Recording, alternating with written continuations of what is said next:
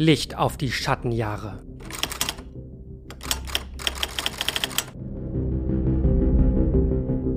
Es ist der 23. November 2020. Mein Name ist Philipp und herzlich willkommen zu Licht auf die Schattenjahre, dem Christian Lindner Podcast Nummer 1 für Deutschland. Es ist November, es ist dunkel, da gibt es doch nichts Besseres als ein bisschen Christian Lindner Content, um einen die innere Sonne wieder spüren zu lassen.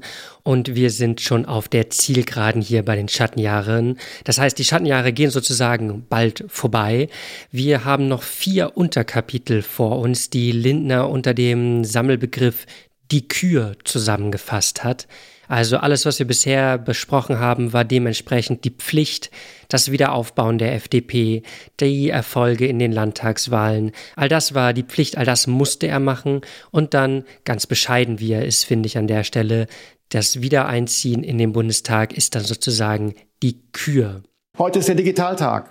Die beiden Unterkapitel, die wir uns heute angucken, heißen Im Netz und Mitbewerber keine Feinde. Das sind beides Unterkapitel, in denen es Lindnern darum geht, auf den letzten Metern nochmal dieses Ethos, dieses liberale Ethos der FDP so richtig, richtig stark zu machen. Und bevor wir uns das genauer angucken, starten wir hier natürlich mit dem Christian Lindner Update. Dank Corona kommen wir in letzter Zeit ungewöhnlich oft in den Genuss einer Lindner Rede im Plenarsaal. Am Mittwoch ging es im Parlament wieder einmal um das Infektionsschutzgesetz und Lindner erklomm Feuer und Flamme das Rednerinnenpult. In seiner Rede kommen die Klassiker der FDP-Rhetorik vor, so wie man es gerne hat. Unter der Maxime, eine Balance zwischen Freiheit und Gesundheitsschutz zu finden, wettert Lindner gegen das Vorgehen der Regierungskoalition. Zuallererst wirft er Union und SPD mangelnde strategische Perspektive vor. Zitat Unverändert fehlt eine dauerhaft durchhaltbare Risikostrategie. Zitat Ende. Es ist, als würde Lindner hier sagen, dass die Regierung ihre Sorgfaltspflicht verletze und man sich fragen müsste, ob sie blind oder inkompetent sei.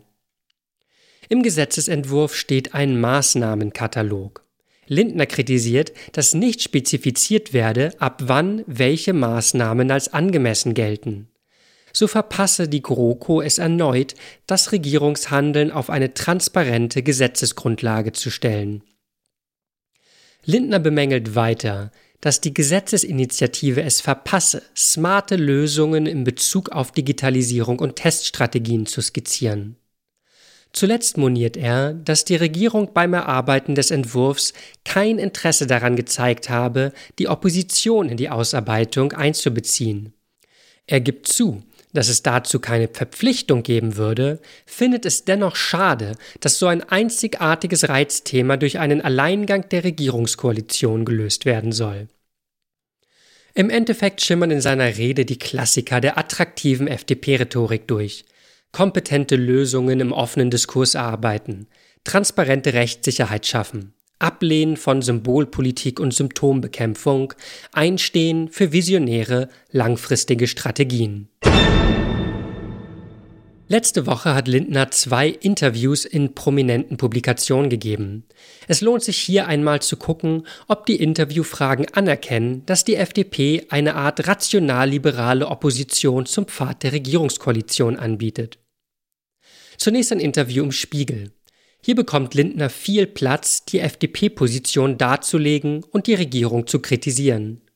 Gleichzeitig aber suggerieren die Interviewfragen, dass die FDP in der Krise eben keine echte Alternative anbieten würde, sondern opportunistisch mal für, mal gegen Regelungen sei.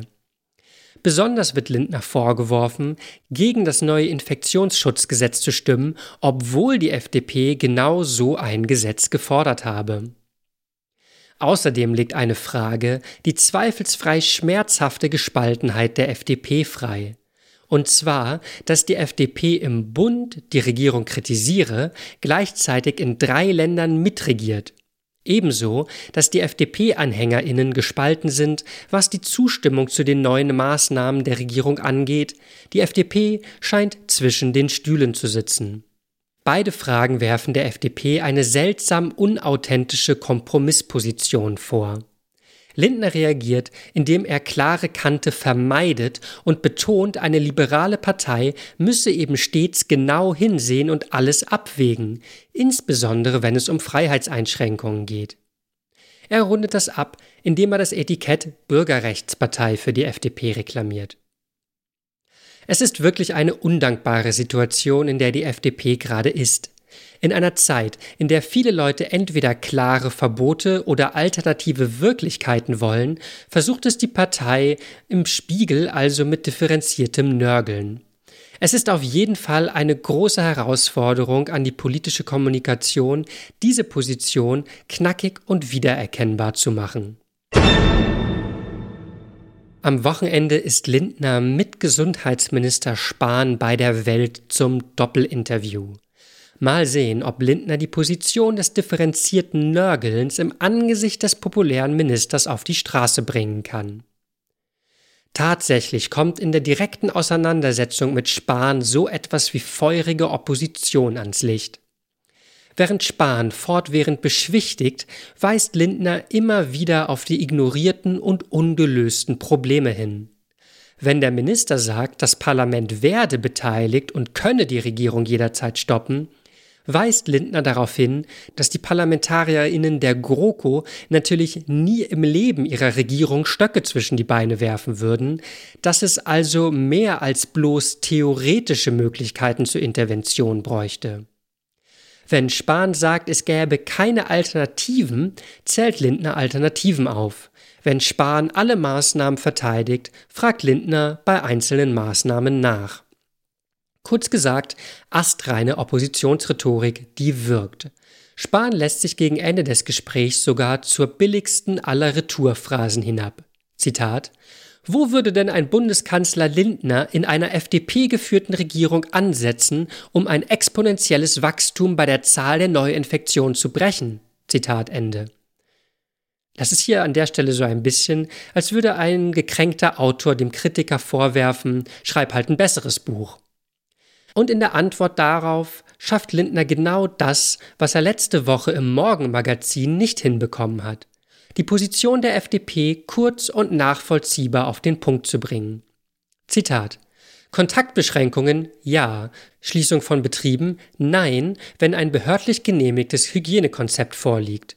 Schutz vulnerabler Gruppen, das sollte die nationale Kraftanstrengung sein, nicht der mit Schulden finanzierte Stillstand. Zitat Ende. In drei Zeilen klingt Lindner differenzierter und smarter als Vertreter der Regierungskoalition in ellenlangen Wortbeiträgen. Er hat es also endlich geschafft, die FDP-Position an einer prominenten Stelle in der Aufmerksamkeitsökonomie klar zu formulieren. Es bleibt spannend, ob er diesen Schwung beibehält. Das war das Christian Lindner Update für die Woche vom 16. November 2020. Digitalisierung first, Bedenken second.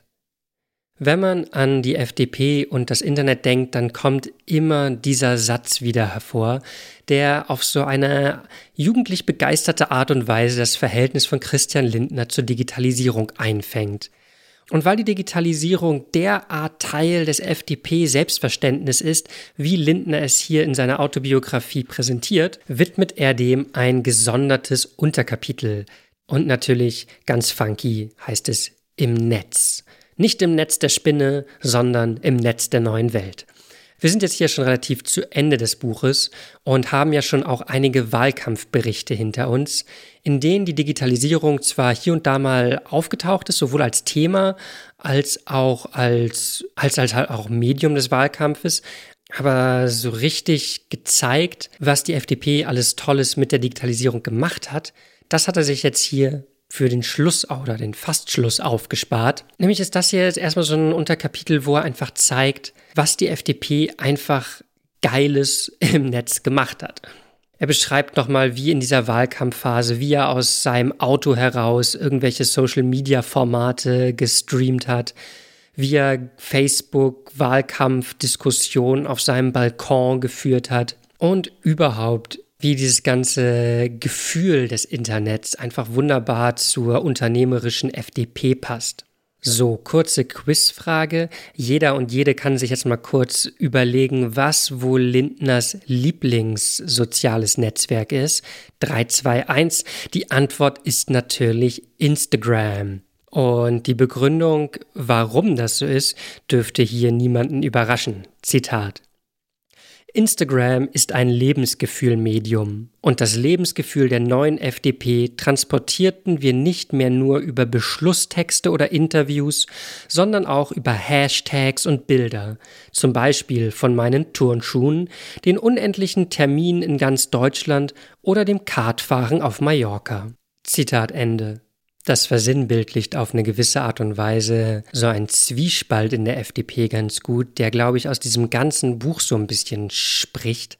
Auf der einen Seite haben wir hier den Philosophiestudenten Lindner, der zur Vorbereitung auf den Bundestagswahlkampf jetzt so ein Buch schreibt, wo einfach auch mit so einem gewissen Manifestcharakter einfach nochmal Grundüberzeugungen dargelegt werden wo also sehr stark auf dieses diskursive Ethos der liberalen Partei gepocht wird.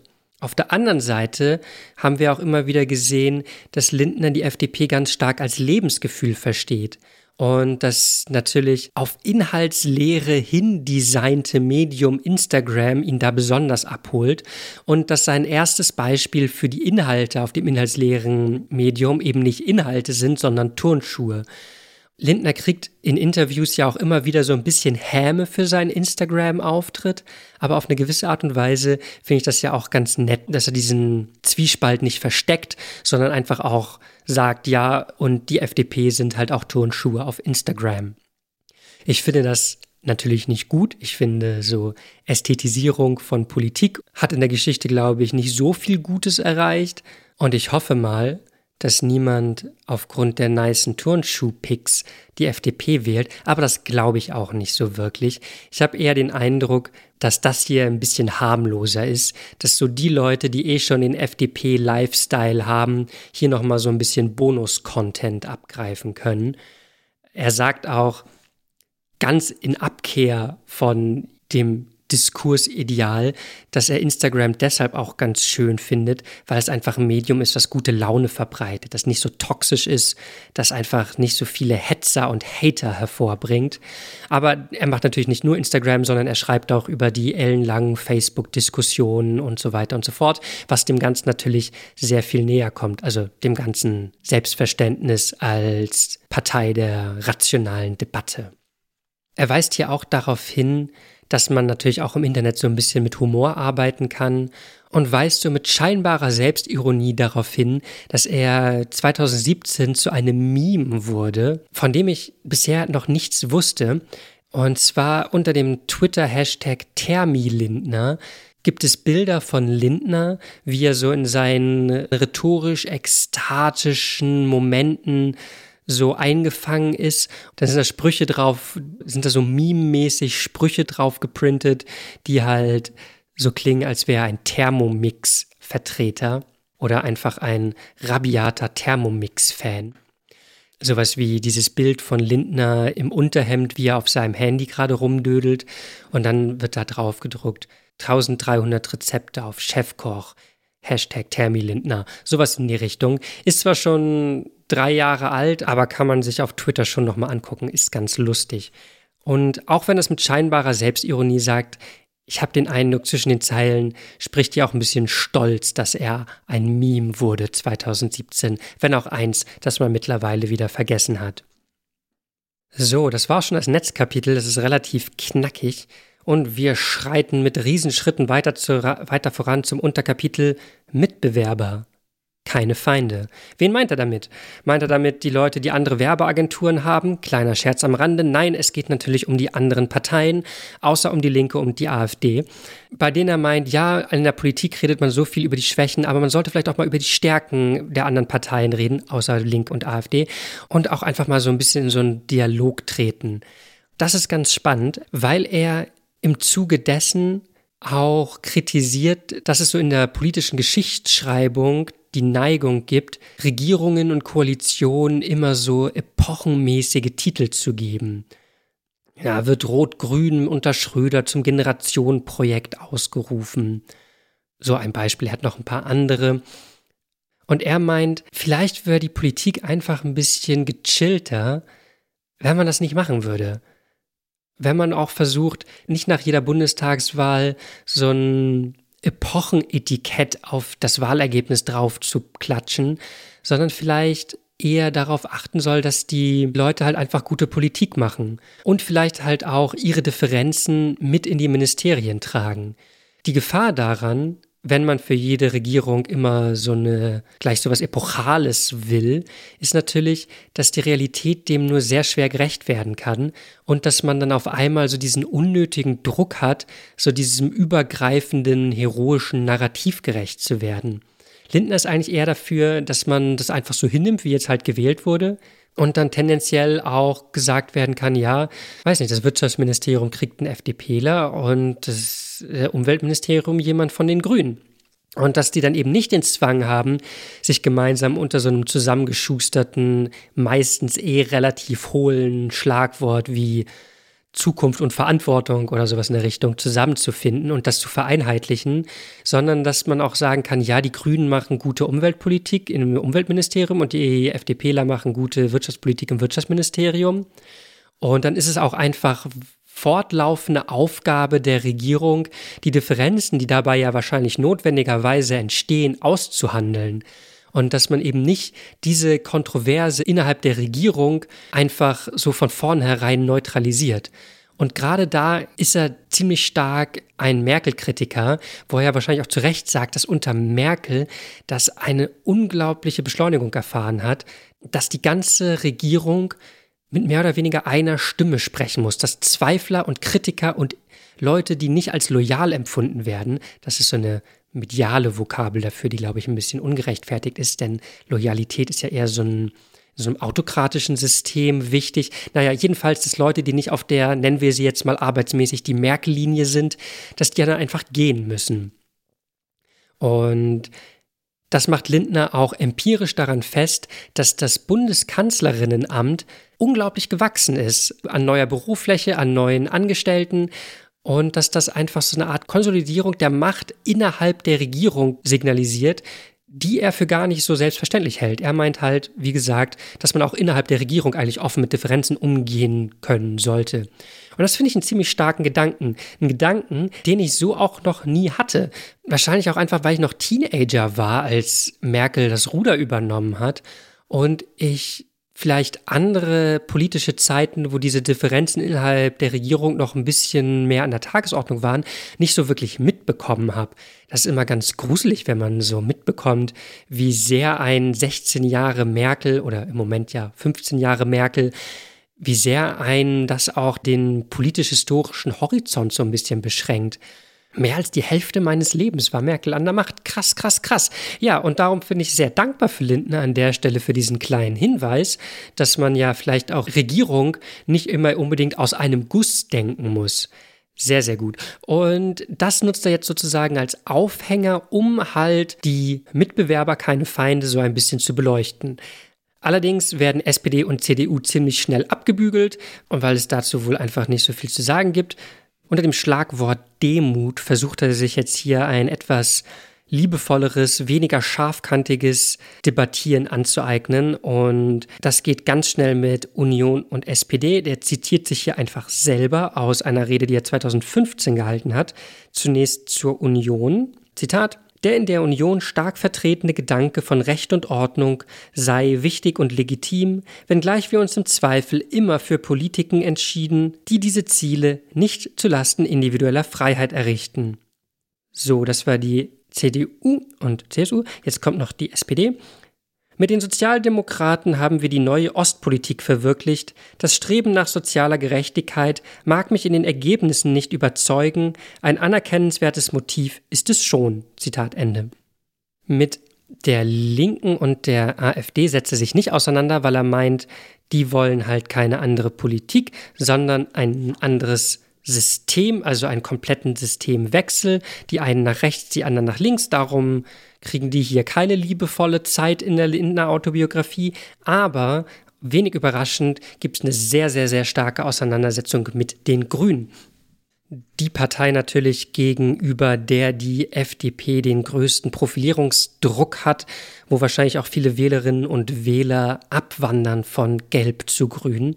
Und auch wenn er meint, er möchte hier so ein bisschen demütig die Vorzüge auch anderer Politiken anerkennen, holt er hier schon eine ziemlich große Keule raus. Nämlich hat er hier nochmal in sein Bücherregal gegriffen und Max Weber rausgeholt.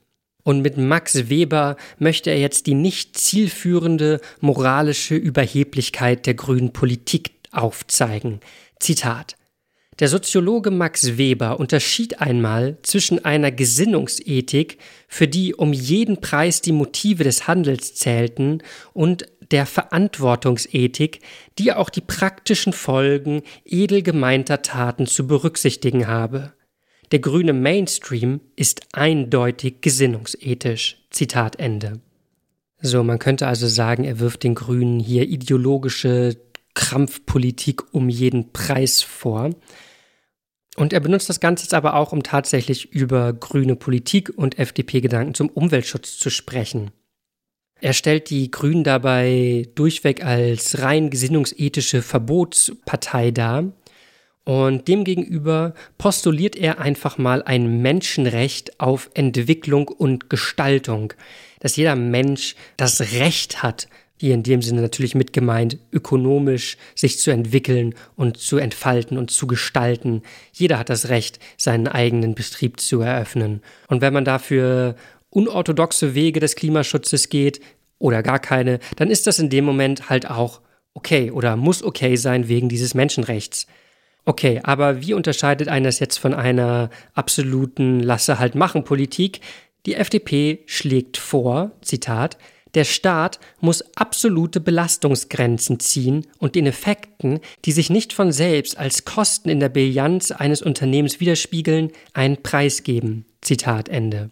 Das ist ja eigentlich ein Gedanke, wie man das, was der Markt sehr, sehr gut kann, benutzen kann, um den Kapitalismus oder den Kapitalismus auf Kosten der sozial-ökologischen Strukturen des Planeten zu bekämpfen. Denn der Markt ist ja super da drin, knappe Güter zu verteilen.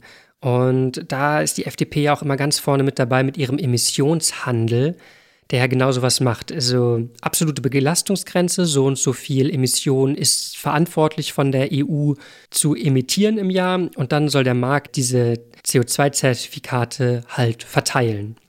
Ist, glaube ich, ein System, das sehr gut funktionieren kann, wenn man es richtig macht.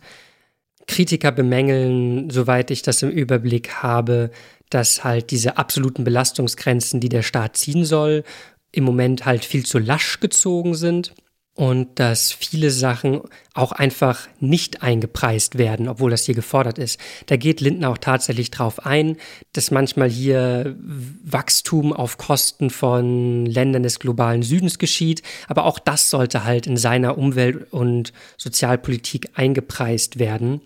Was, wie gesagt, glaube ich, eine sehr, sehr, sehr funktionable Lösung ist, aber wo es noch viel Raum nach oben gibt, das System auch wirklich effektiv und effizient zu gestalten, sodass damit Probleme wie der Klimawandel oder sowas tatsächlich effektiv bekämpft werden können.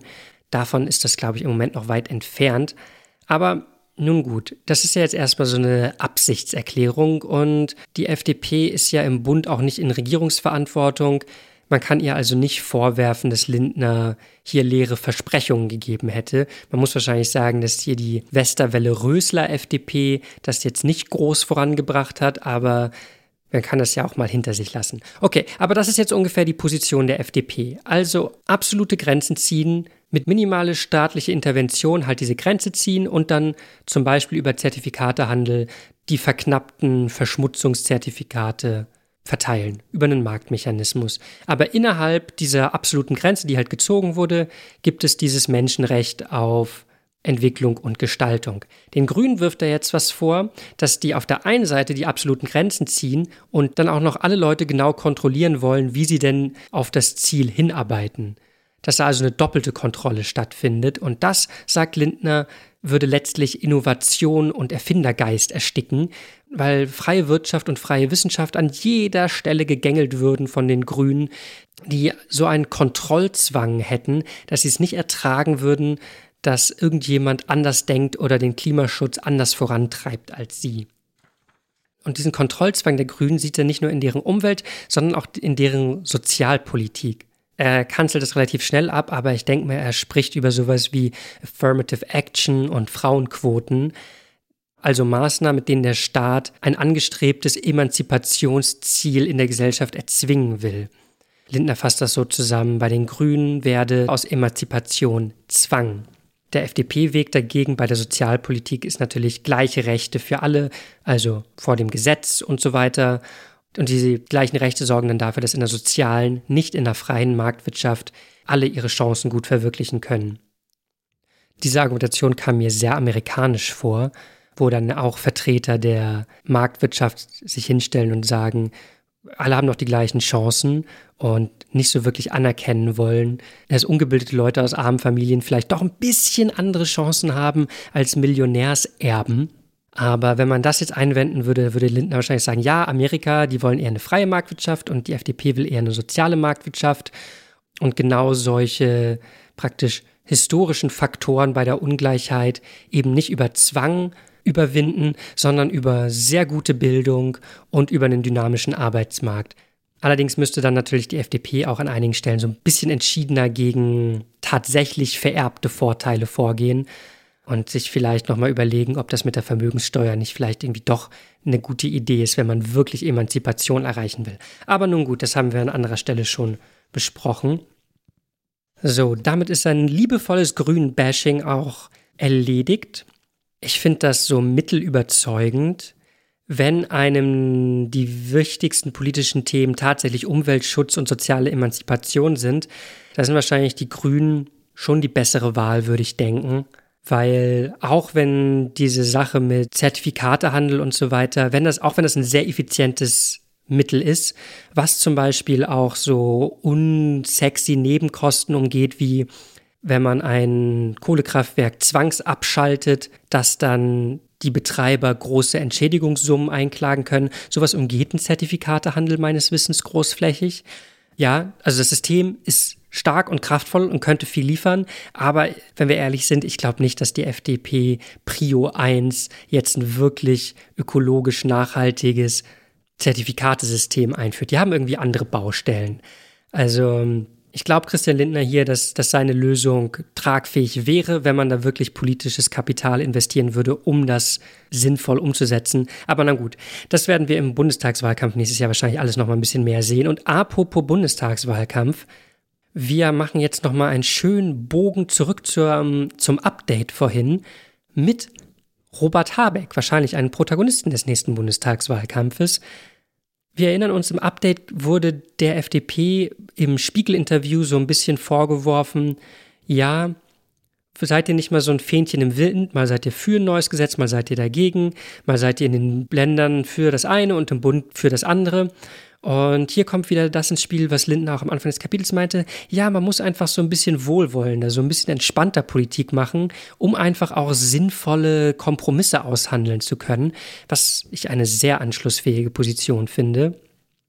So, und gerade diese Sache mit der Unglaubwürdigkeit, so im Sinne von, ihr basht die Grünen immer, aber manchmal arbeitet ihr auch mit denen zusammen, dem widmet er einen Absatz, den wir uns zum Abschluss vielleicht einfach nochmal ganz geben so, es geht um, wie gesagt, Koalitionen, in denen Grüne und FDP zusammenarbeiten. Zitat. Die Bildung von gemeinsamen Koalitionen ist durch diese grundlegenden Unterschiede, also die, die er eben skizziert hat, nicht einfach. Dort, wo FDP und Grüne zusammenarbeiten, wird dies damit regelrecht entschuldigt, die jeweilige Landespartei sei nicht repräsentativ für die Bundespartei. In Schleswig-Holstein sagte der dortige grüne Minister Robert Habeck etwa über die gebildete Jamaika-Koalition, die FDP von Wolfgang Kubicki sei eine ganz andere als die von Christian Lindner. Von mir wird man umgekehrt ähnliche Formulierungen in Hinblick auf die Grünen finden. Man muss es als Versuch werten, die Bedeutung der Zusammenarbeit zu relativieren, um angesichts von weltanschaulichen Unterschieden Irritationen in der eigenen Anhängerschaft zu dämpfen. Zitat Ende. Und das ist ja wahrscheinlich ganz gut, wenn man so die eigene Anhängerschaft darauf trimmt, dass es kein Abweichen von der eigenen Weltanschauung ist, wenn man mit der anderen ebenfalls demokratisch gewählten Partei koaliert, dass halt Kompromisse ausgehandelt werden müssen. Wie passt das zusammen mit lieber nicht regieren als falsch regieren? Ich weiß es nicht.